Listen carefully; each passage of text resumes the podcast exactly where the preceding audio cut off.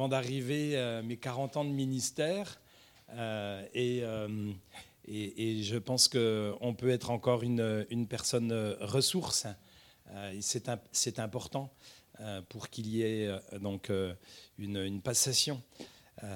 voilà, ce matin, le sujet, ce que j'aimerais aborder avec vous, c'est être en Christ et en rien d'autre. C'est important ça. Et déjà, il y a un, passage, comme disent les jeunes, qui tabasse. Hein. C'est dans 1 Jean chapitre 2 et au verset 6 euh, qui va euh, planter le décor.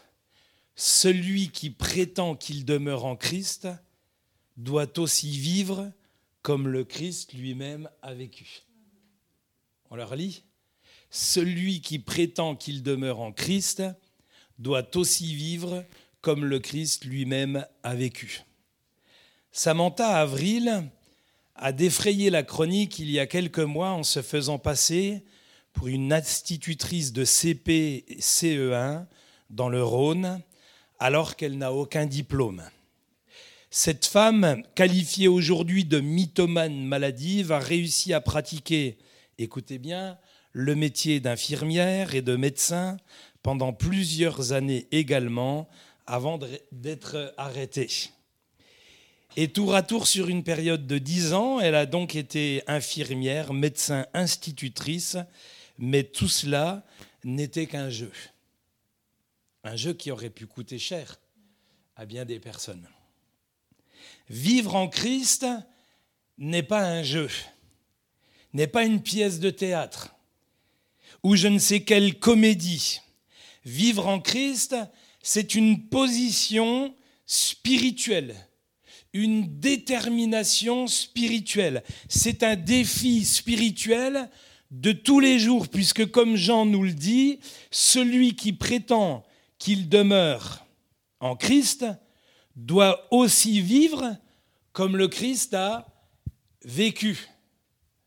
Alors vous allez me dire, bah oui, mais alors à ce moment-là, il faut euh, euh, qu'on puisse avoir une tunique, comme c'était l'époque. Il faut que je n'ai pas d'oreiller où reposer ma tête, comme Jésus, puisqu'il disait les renards ont des tanières, les oiseaux ont des nids, mais moi je n'ai pas euh, d'oreiller où reposer ma tête. Et puis vous pourriez encore. Euh, mais je pense que euh, si Christ venait aujourd'hui, eh bien, est-ce qu'il aurait un téléphone Est-ce qu'il serait sur les réseaux sociaux? Ça, c'est là. Voilà, on répond pas à bonne question. Mais si Christ venait aujourd'hui, il vivrait vraisemblablement et probablement comme vous et moi. D'accord? Il se démarquerait pas, il aurait certainement, eh bien, il aurait nos habits, enfin, euh, bref, il euh, comment euh, se ferait tout à tous. Et la question, ce n'est pas dans l'habillement, ce n'est pas dans le décor qu'on y met, mais c'est dans la mentalité c'est euh, dans la pensée. Et il ne faut pas euh, qu'il y ait un phénomène de distorsion entre ce que nous prétendons être et ce que nous sommes vraiment. Être en Christ, c'est accepter de changer d'identité, de mentalité, de mode de vie. C'est une transformation. Et de la même manière que Noé eh était dans l'arche, il était dans l'arche alors que euh, le, le, monde avait péri, eh bien, l'arche le protégeait, l'arche, eh bien, le contenait de tout ce qui s'était passé du monde et du jugement sur lequel, euh, par lequel le monde était passé. De la même manière, lorsque Christ est en moi, alors il se passe une œuvre de salut. Amen. Et la question, ce n'est pas seulement que, euh, comment, euh, comme, comme certains peuvent le dire, ce n'est plus moi qui vis, mais c'est Christ qui vit en moi. Mais ce n'est pas l'important, ce n'est pas que Christ soit en moi, c'est que moi je sois en Christ. Vous voyez, c'est ça le, plus important. Pour moi, la, la, deuxième notion est, encore plus importante, parce que tout le monde peut dire que Christ est, est en lui. Mais ça va plus loin quand je dis que je suis en Christ. Amen. Parce que ça, ça m'engage. J'ai eu l'occasion, comme vous le savez pour certains, de servir le Seigneur dans différentes villes. Et dans une des villes, eh bien, il y avait dans la communauté euh, deux, personnes. Une personne qui faisait le plus vieux métier du monde euh, en Suisse et une autre personne euh, qui eh bien, était euh, euh, quelqu'un qui avait vécu dans, le, dans le milieu de la rue, qui eh bien, était comment, à l'époque sans domicile fixe à l'époque et qui était un menteur notoire, malheureusement. Et euh, la, première personne euh, eh bien, euh, qui faisait ce, plus vieux métier du monde a pendant des années eh bien, cherché à sortir de ce milieu. Et pourquoi? Parce qu'elle elle, avait bien compris que le milieu dans lequel elle, était était comment, en, en, décalage avec la vie chrétienne qu'elle pourrait avoir. Et comme elle voulait être en Christ, eh bien, il y avait quelque chose qui, qui, l'amenait à réaliser qu'il y avait un blocage. Et euh, je dirais, les choses se sont faites. Aujourd'hui, elle est agent immobilière. Euh, mais celui qui eh bien, était un menteur notoire et qui avait peut-être pas une vie aussi dissolue, est malheureusement resté un menteur notoire. Parce qu'il a eu du mal à comprendre cette notion d'être en Christ. Amen et que cette notion d'être en Christ, eh bien, cela demande un dépouillement, cela demande un renoncement. Et Jésus dira dans Jean chapitre 15 et au verset 4, Demeurez en moi et moi je demeurerai en vous. Si Christ vit en moi, alors je vis en Christ également. Ça va jusqu'à maintenant? Ah, c'est une entrée fracassante, ça. Hein? On continue? Alors quels sont les leviers en Christ? Je ne vais pas vous apprendre grand-chose. En Christ, nous avons le levier du pardon. Toute notre vie, écoutez bien, toute notre vie, toute notre vie chrétienne, nous devrons régler le problème du pardon. Et quelle que soit notre expérience, quelle que soit notre position, que ce soit, eh bien, euh, on, est un chrétien, un chrétien dans le service, un chrétien engagé, un disciple, un, un responsable, un ancien, un ministère, nous devrons régler ce problème du pardon. C'est un thème qui reviendra tout le temps dans notre vie. Et c'est par là que le, diable pourra eh bien, nous tenir, puisque dans les Écritures, euh, eh l'apôtre Paul dit qu'on ne doit pas laisser un avantage au diable, puisqu'il est en train de parler justement euh, du pardon. Dans Actes chapitre 9 et au verset 6, qu'est-ce qu'il nous est dit? Actes chapitre 9 et au verset 26, pardon? Il est dit, euh, arrivé à Jérusalem, Saül, ou Saul tâcha de se joindre aux disciples, mais tous le craignit, ne croyant pas qu'il fût un disciple. c'est dur ça, hein? Imaginez-vous, ce matin, vous, vous êtes là et puis vous avez vécu une expérience formidable avec le Seigneur. Et nous qui sommes là, nous avons décidé que, comme l'apôtre Paul, nous ne croyons pas que vous êtes un disciple. Ça peut marquer ça, hein, une vie. Hein. Et lui, il était tout au début de sa vie chrétienne. Il avait vécu quelque chose de puissant. Il avait vécu une révélation.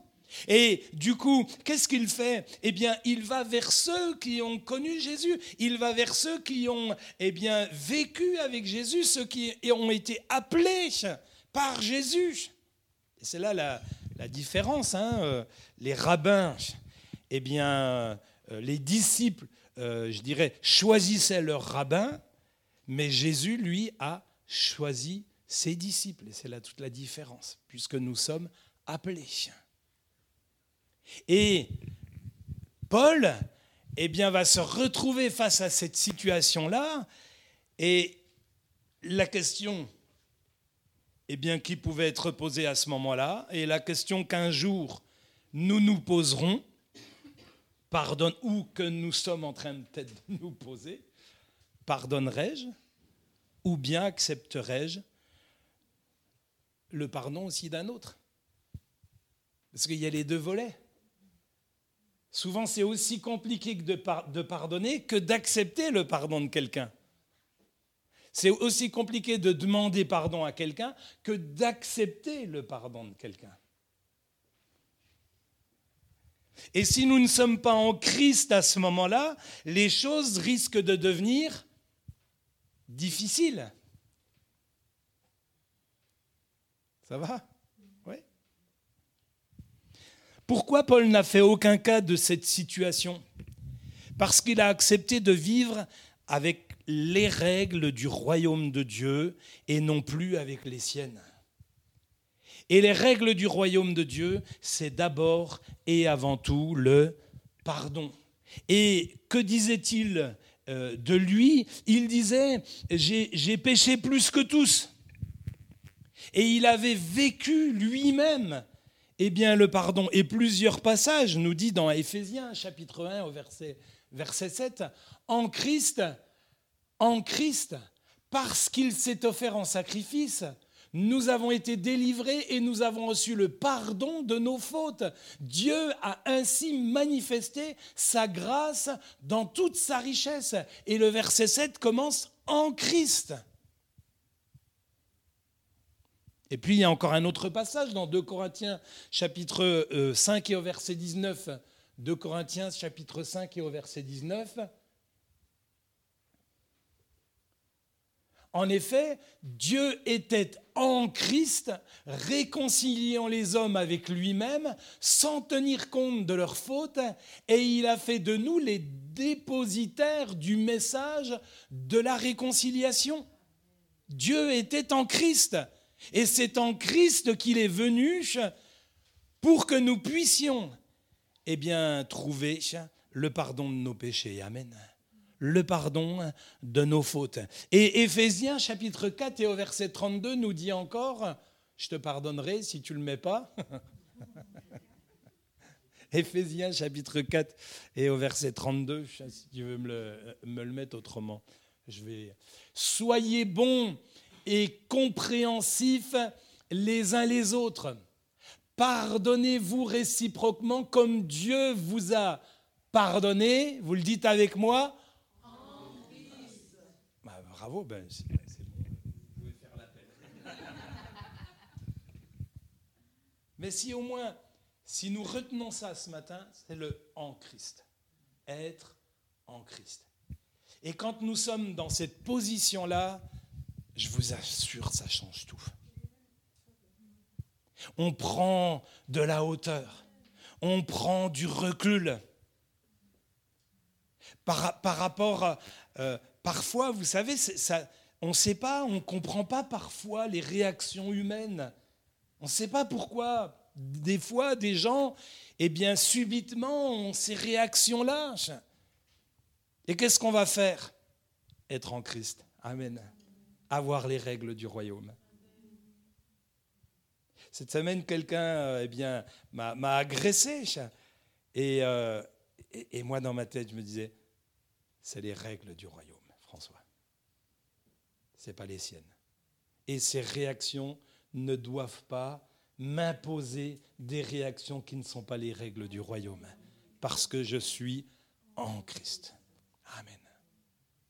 Et ça, ça, ça change tout. Amen. Ça, ça change tout.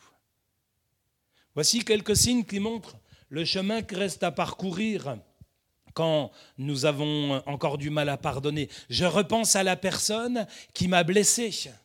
Je nourris du ressentiment à son égard. Je rassasie l'incident dans ma tête et je l'évite et euh, le sujet dans mes conversations. Je ne manque jamais une occasion de rappeler le tort qu'elle m'a fait. Savez-vous comment une huître fabrique une perle? Ouais, Vous le savez, hein? Lorsqu'un grain de sable pénètre dans sa coquille, vas-y. C'est ça, l'huître l'enveloppe d'une couche successive de nacre et ça devient une perle. Et ça, on y arrivera si on est. Je vous ai plus entendu. Ça, on y arrivera si on est. Au lieu, eh bien, que le grain de sable continue à être là et à nous abîmer, à nous irriter, à, nous titiller, eh bien, en Christ, nous pouvons envelopper le grain de sable du, du pardon, des, de ressenti, de l'amertume, de la rancœur, de la rancune et tout ce que vous voulez, et nous en faisons une couche successive de nacre qui devient une perle précieuse. Amen. Amen. Et c'est ça qui est fort. C'est ça qui est fort. Plus vous allez avancer, moins vous pourrez contrôler les choses, moins vous contrôlerez les choses, et plus vous allez être dans la crainte, et plus vous allez être, eh bien, comment, plus vous, vous allez être dans un espace chaotique. Les Américains appellent ça les VUCA aujourd'hui, les termes euh, militaires américains, c'est les VUCA. Je vous ferai une prédication là-dessus si vous voulez. Pour montrer, eh bien, euh, vulnérabilité, enfin, euh, pour montrer, eh bien, que nous vivons dans un, monde euh, chaotique. Que votre cœur ne se trouble pas, dit Jésus. Croyez en Dieu et croyez en moi. Amen. Et le, problème du manque de, pardon, je reviens sur ma, feuille, voilà. Le problème du manque de pardon eh bien, est, un problème qui peut se régler et il se réglera en Christ. Amen. Ça, c'est un levier. Amen. Est-ce que quelqu'un. J'avais pas prévu de faire ça, tiens. Waouh, c'est chaud ça. Est-ce que quelqu'un aujourd'hui a quelque chose à pardonner à quelqu'un? Est-ce que quelqu'un ici a besoin de pardonner à quelqu'un Est-ce que quelqu'un ici a refusé peut-être ou déjà dans son cœur a une position de refus de se dire s'il me demande pardon, vous vous rendez compte les conversations intérieures qu'on peut avoir? Vous savez, il y a une expression euh, dans, dans, les Écritures, aussi bien dans l'Ancien Testament que dans le Nouveau. C'est il se dit en lui-même. Mais si on est en Christ, on se dit plus en nous-mêmes. Parce qu'on peut choisir de rester en nous-mêmes, seuls. Mais si on est en Christ, alors là, il y a une conversation. Vous voyez ce que je veux vous dire? Il y a une conversation là. Et Christ va me parler. Et il va me dire, si tu veux que le grain de sable y devienne une perle, toi qui vois. Fais comme tu veux. Voilà moi ce que je te propose. C'est ton choix.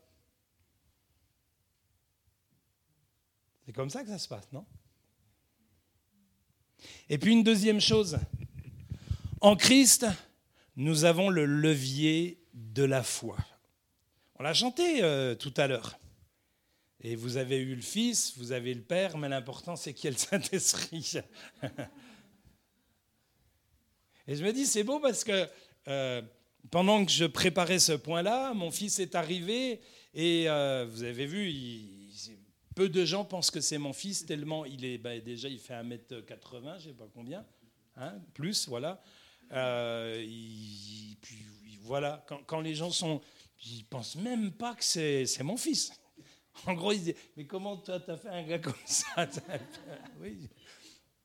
Et il est arrivé, il, boitait comme ça. Je dis ben, Qu'est-ce que tu as fait? Je, me suis fait je me suis blessé au basket hier. Mais il n'a pas dit euh, Papa, je crois que je vais pas aller à la louange ce matin. Non, non, il y est allé, puis il a fait le taf. Alors qu'il a la cheville complètement explosée. Pourquoi? Parce que il a appris la foi aussi. Pas la foi, euh, il ne s'est pas appuyé sur la foi de ses parents. Il a été invité à être en Christ dans la foi. Amen. Et je me souviendrai toujours, mon petit Mathieu, quand on est arrivé il y a 15 ans à Dijon, on avait acheté une maison à Dijon, on n'avait pas vendu, on n'arrivait pas à vendre celle de Belfort, ça devenait un peu pesant financièrement. Et puis, euh, on discutait avec mon épouse, il était derrière, puis à un moment donné, il s'est mis entre les deux fauteuils, puis il a fait ah, Jésus, il nous fait du suspense. Hein Rien que ça. Je l'ai regardé comme ça, on était au feu, je l'ai regardé comme ça, puis je me suis dit Mais, mais peut-être que Dieu est en train de parler au travers de sa bouche, mais c'était ça en fait. Jésus nous faisait du suspense. Dieu va faire du suspense avec vous. Hein. La foi, c'est ça. C'est le suspense. En Christ, nous avons le levier de la foi. Alors vous allez me dire, frère, vous n'êtes quand même pas venu de Dijon euh, pour euh, nous parler de la foi. La foi, c'est une stratégie gagnante. La peur affaiblit, mais la foi affermit. La peur enchaîne, mais la foi libère. La peur paralyse, mais la foi énergise. La peur décourage, mais la foi encourage. La peur affecte, mais la foi guérit. Amen. Et qu'est-ce qu'il est dit? Regardez dans Colossiens chapitre 2, verset 5. Colossiens chapitre 2. Car même si je suis physiquement absent, je suis avec vous par la pensée, et c'est une joie pour moi de constater l'ordre qui règne parmi vous et la fermeté de votre foi en... La fermeté de votre foi en Christ. Et c'est ce que je disais tout à l'heure, c'est que, et je ne sais pas comment vous, vous, vous regardez le monde, mais il faut reconnaître que plus on avance et plus ça devient chaotique. C'est ça. La confession de foi de Westminster dit le but principal de l'homme est de glorifier Dieu. Et la foi glorifie Dieu, mais l'incrédulité le déshonore en quelque sorte. Jésus dira à l'homme qui vient pour que son fils soit guéri et qui dira à Jésus, euh, tes disciples n'ont pas pu faire quelque chose, mais toi, si tu peux. Et Jésus va le reprendre. Si je peux. Comment ça, si je peux? Et l'homme va se reprendre en disant, viens au secours de mon incrédulité. Amen. Et je crois qu'il ne faut pas peur, il ne faut pas avoir peur parfois de faire cette prière. Parce que souvent, on vient vers Jésus en lui disant, mais si tu peux. Et Jésus va nous dire, comment ça si je peux? On l'a chanté tout à l'heure. Avec la foi, rien n'est impossible. Amen.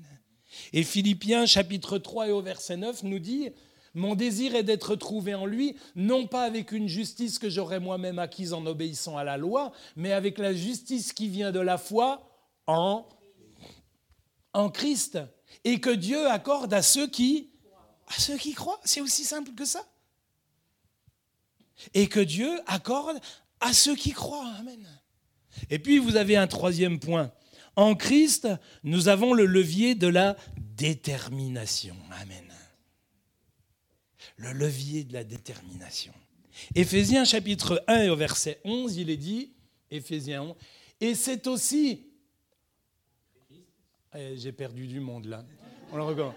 Et c'est aussi que nous avons été choisis pour lui appartenir conformément à ce qu'avait fixé celui qui met en œuvre toute chose, selon l'intention qui inspire sa décision. Ainsi, nous avons été destinés d'avance. Heureusement que Dieu a été déterminé à ne pas nous lâcher, à ne pas nous abandonner à notre triste sort, à notre propre sort, c'est-à-dire au péché. Et Dieu aime les gens déterminés. Et Paul était quelqu'un de déterminé. Beaucoup de gens s'arrêtent, beaucoup de gens stagnent, beaucoup de gens reculent. Paul est un exemple de détermination à toute épreuve. Et vous avez remarqué que quand un homme et une femme sont dans la détermination, ce sont des gens déterminants. Amen. Ce sont des gens déterminants. En Christ, il est déterminé à avoir une formation spirituelle.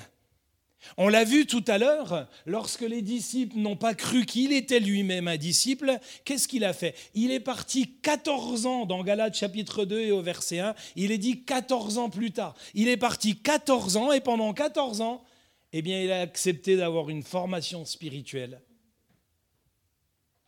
Parce que c'est un homme déterminé. Amen.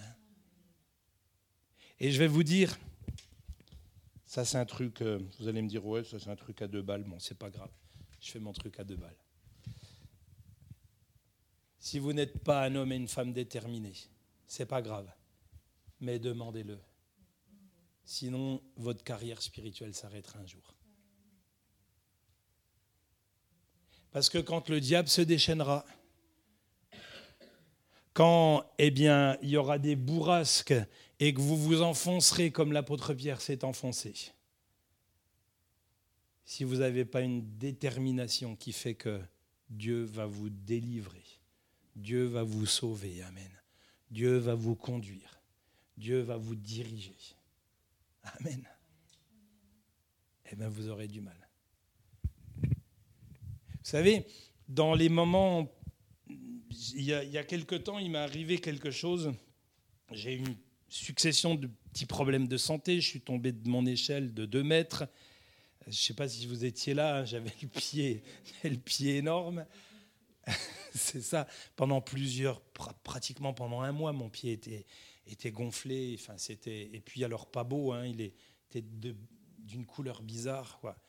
Et il y a toujours des gens qui viennent vous dire Ah, bah ouais, moi j'ai déjà vu ça, mais on lui a coupé le pied. Hein. Ah, euh, ça, et puis, euh, puis, qu'est-ce qu'il y avait encore? J'ai euh, comment à la, suite, à la suite de ça, ben, il a fallu que je passe des, des examens, enfin un bilan. Et puis, comme j'ai une femme médecin, elle a reçu le bilan, et puis elle est arrivée complètement catastrophée parce que tout était au rouge, vous voyez. on, en, rigole. Mais, mais moi, j'ai vu l'amour de Dieu, vous savez. J'ai vu l'amour de Dieu. Parce que déjà, pour mon pied, euh, à l'hôpital, alors ils m'ont passé une radio, le, médecin me dit, il euh, n'y euh, a rien de cassé. Bon, je, rentre chez moi, finalement les jours passent, et puis me dis, c'est bizarre, ça dégonfle pas. C'était en plein été, pas de chirurgien du pied, personne. Euh, finalement, euh, il y a une sœur euh, qui comment, avait eu un problème.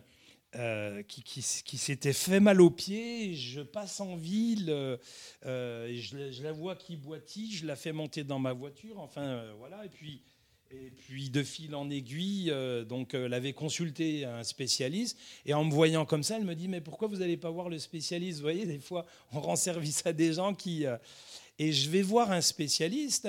J'arrive et je vois un grand bonhomme avec vraiment pas habillé en médecin si vous voulez. Vous voyez un t-shirt un peu tout sale. Enfin, puis je rentre dans son cabinet et je vois toutes sortes d'images du Christ. Et je me dis, il doit être orthodoxe. Et puis, euh, première question qu'il me pose, vous faites quoi comme métier? Je lui dis, je suis pasteur. Ah, il me dit, bon, on sert le même Dieu alors. Et il me fait asseoir, il regarde, il m'ausculte, il, il m'explique toutes les choses. Il me dit, euh, vous inquiétez pas, ça va dégonfler. Euh, vous avez, vous voyez, je me souviens même plus du terme, je sais même plus. Fracture de l'astragale, voilà, c'est ça. et, et puis on sort de son cabinet et je lui dis ben, Je ne vous ai pas réglé. Mais il me dit Mais Dieu a déjà pourvu, euh, euh, mon fils, qui me dit. je me dis ouais, C'est beau ça. c'est pas parce que je, m'en fiche, j'ai les moyens de le, régler, mais voyez, il me dit Dieu a déjà pourvu. Il dit vous inquiétez pas. Et euh, et puis je, je, vais voir, euh, euh, donc euh, je, passe des analyses, je vais voir quelqu'un, je rentre dans son cabinet. ça, s'est fait en quoi? En un mois et demi. Et il me dit, vous faites quoi comme métier? Je lui dis, je suis pasteur. Il me dit, pasteur protestant, luthérien, calviniste. Je lui dis, oh, si vous posez des questions, c'est que il me dit, oui, je suis protestant de Montbéliard. On commence à discuter. Par contre, j'ai payé là. je suis en Christ. Euh, mais je passe un test à l'effort, euh, j'arrive à la clinique euh, Sainte-Bénigne à Dijon, donc, et je rentre dans le cabinet, la personne me dit Ah, mais vous êtes... là, ils m'ont même pu poser la question. Ah, mais vous êtes pasteur? Je dis Bah oui, bah oui j'ai joué il me dit On a joué au foot ensemble et tout, le, comment, le, chirurgien arrive, il me dit Vous faites quoi? Je lui dis Je suis pasteur. Il me dit Écoutez, pasteur, on a passé plus de temps à parler.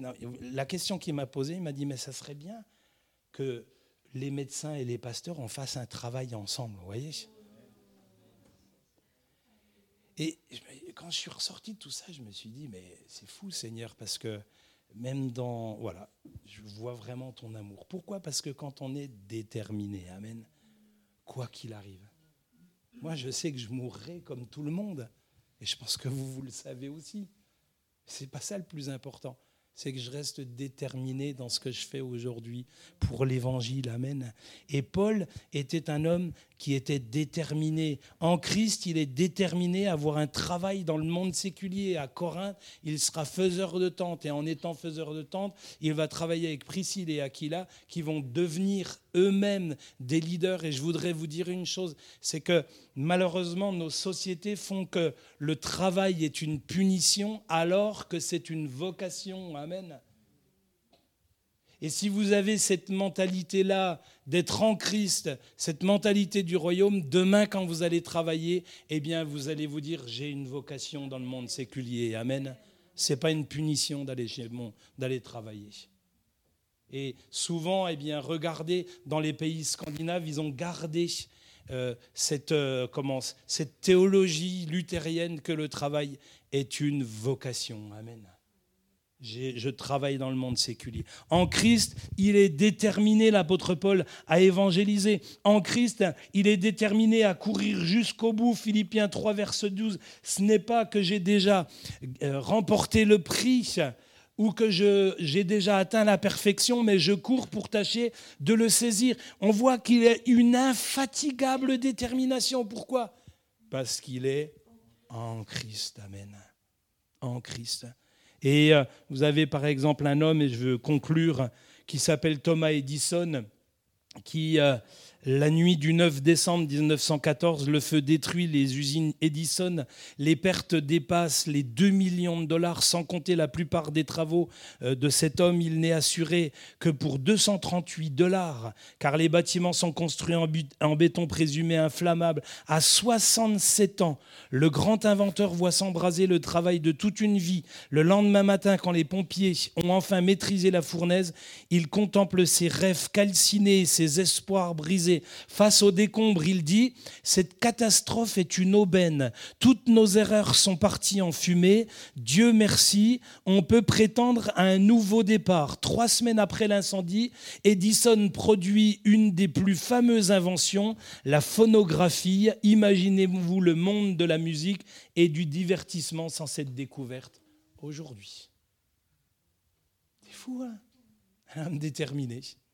Et puis, la quatrième chose, c'est qu'en Christ, nous avons le levier de sa parole, 1 Jean chapitre 2 et au verset 5. 1 Jean chapitre 2 au verset 5. Je peux vous lire le passage parce que peut-être que la traduction ne sera pas... Mais en même temps, c'est un commandement nouveau que je vous écris. Sa nouveauté se manifeste vraiment en Christ et en vous, car les ténèbres se dissipent et la lumière brille déjà aujourd'hui. Vous connaissez peut-être pas Alexandre Lombard. Eh bien maintenant, vous le connaîtrez. Cet homme, en 1861, eh a fait un travail remarquable puisqu'il a revendiqué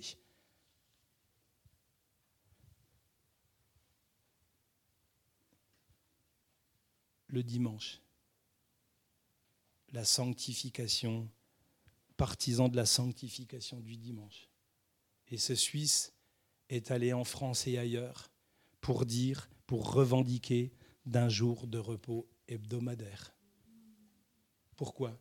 Parce qu'il s'appuyait sur la parole de Dieu. Amen.